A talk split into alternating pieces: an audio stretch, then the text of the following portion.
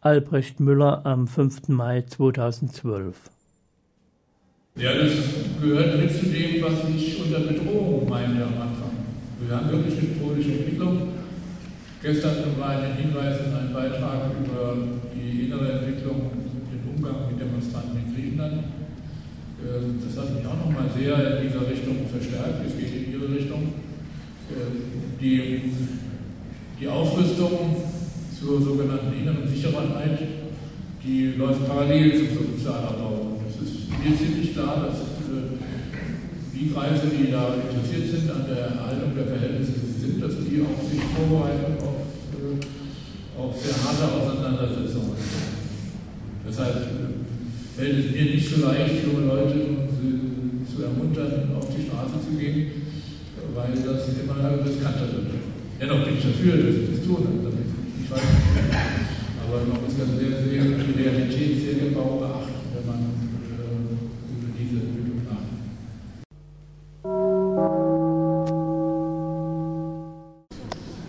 Guten Morgen, meine Damen und Herren. Ich begrüße Sie recht herzlich im Namen des nachdenkseiten Gesprächskreises Dresden. Mein Name ist Axel Schwarz und ich bin der Koordinator Gesprächskreise, von denen es in Deutschland über 100 gibt, sind lose Verbindungen, also kein Verein, die Menschen zu bedrücken durch irgendwelche Verhältnisse und wir diskutieren. Dazu haben wir einen eigenen Raum jetzt, die Spätbibliothek in Pieschen, wo man sich auch Bücher ausleihen kann, also kostenlos. Und da alles Mögliche, weil unsere Gesellschaft, wie Sie ja wissen, äh, gespalten ist. Es gibt zwei große hm, Strömungen, die man mit den Schlagworten neoliberal, sozial äh, markieren kann. Die neoliberale Richtung hm, ist mir in Richtung, dass jeder seines Glückes Schmied ist. Jeder hm, kann also möglichst wenig Solidarität und die soziale Richtung ist halt mehr Solidarität. Dazwischen gibt es natürlich eine Menge von Schattierungen und Übergängen. Was äh, mir persönlich aufgefallen ist, ist, dass die neoliberale Richtung mit einem starken manipulativen Argument arbeitet. Und dieses Argument steckt praktisch in allen von uns drin. Das ist, das können Sie jeden Tag in der Zeitung, in allen Fachromanen, Fernsehen, hören, lesen. Der Sozialstaat ist nicht finanzierbar. Und irgendwie steckt das in einem drin. Der Sozialstaat kostet eine ganze Menge Geld. Und das Geld ist irgendwie verloren. Und der neoliberale, neoliberale Richtung ist besser, wir verwenden das Geld für uns. Und jedem von uns steckt das drin. Jeder möchte möglichst viel Geld haben und möglichst wenig ausgeben für andere. Und jetzt zeigt sich in der Schuldenkrise, in der Finanzkrise, dass der Sozialstaat eigentlich viel stabiler ist als andere Staaten.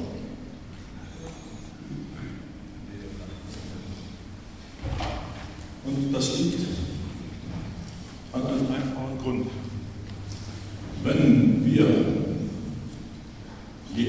jeder als, als Individuum handeln und nicht zusammenstehen, können Einzelne, können Einzelne von uns sehr viel Geld haben. Und das ist ja zurzeit so, dass es weltweit eine Finanzoligarchie die über so viele Mittel verfügt, dass selbst alle Könige und Kaiser aller Zeiten zusammen nur davon träumen können. Die Unsummen, die jetzt verwendet worden sind in dieser Krise, übersteigen jedes Vorstellungsmaß. Und die sind natürlich nicht verwendet worden, um alte, kranke Schulen, Bildung und Wissenschaft zu sichern, sondern die werden dazu verwendet, dass irgendjemand sich noch eine zehnte Yacht kauft, irgendeinen Krieg finanziert, aber nicht für soziale Zwecke. Und trotzdem wird immer so getan, als sei das ganze Geld da gewesen für den Sozialstaat. Der Sozialstaat ist daran schuld, wenn die zukünftigen Generationen äh, Probleme haben. Das Gegenteil ist der Fall. Der Sozialstaat schafft Voraussetzungen für die, für die Zukunft der künftigen Generationen, nicht der neoliberale Staat. Warum der, so der Sozialstaat viel besser funktioniert, ist ganz einfach. Sie kennen sicher das, das, äh, diese Geschichte von dem äh, östlichen Meister, der seinen Schülern einen Stab gibt und sagt, er soll brechen. Und er bricht ihn. Er gibt ihm zwei, einen drei, das packt er noch. Aber wenn er ihm zehn gibt, schafft er es nicht mehr. Wenn wir also alle zusammenhalten und den sozialen Staat verteidigen, kann uns der Neoliberalismus nicht anhaben. Und deshalb würde ich Sie in Zukunft, wo immer Sie auf jemanden treffen, der sagt, der, so der Sozialstaat ist nicht finanzierbar, widersprechen und sagen, der neoliberale Staat ist nicht finanzierbar. Das möchte ich Ihnen als Motto mitgeben. Wir werden dieses Thema jetzt vertiefen und dazu ist es uns gelungen, ich freue mich ganz besonders darüber, dass wir dann Albrecht Müller, den, den Begründer der Nachdenkseiten, den Sie sicher alle kennen, äh, uns haben. Wieder einen Applaus.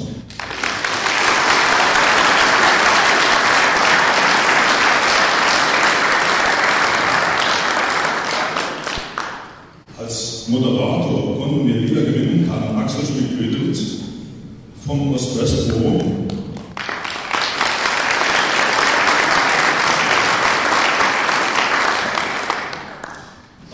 Ost-West-Forum schickt sich an, hm, Leute mit einem gemeinsamen Nenner in diesem Thema zu verbinden.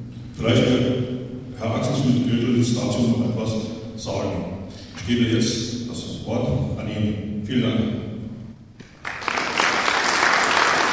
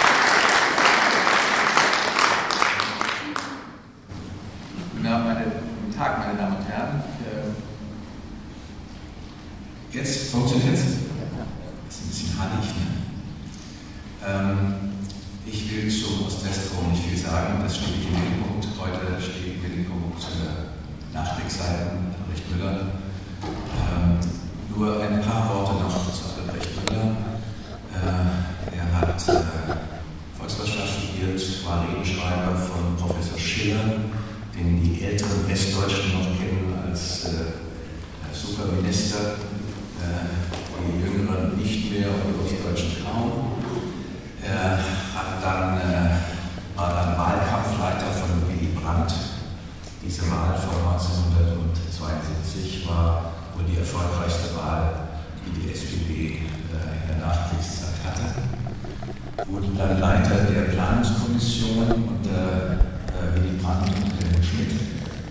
Danach war er lange Zeit Bundestagsabgeordneter der SPD, hat dann irgendwann sich aus dem Parlament entfernt und der Autor und hat dann die Nachdenkseiten gegründet.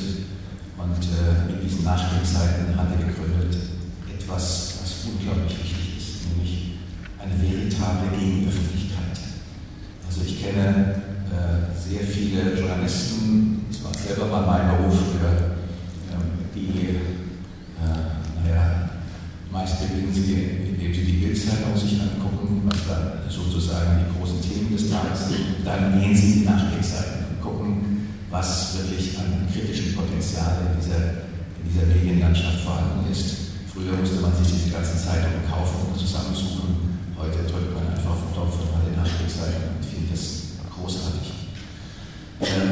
nicht weiter äh, Vorworte, um damit Zeit verschwenden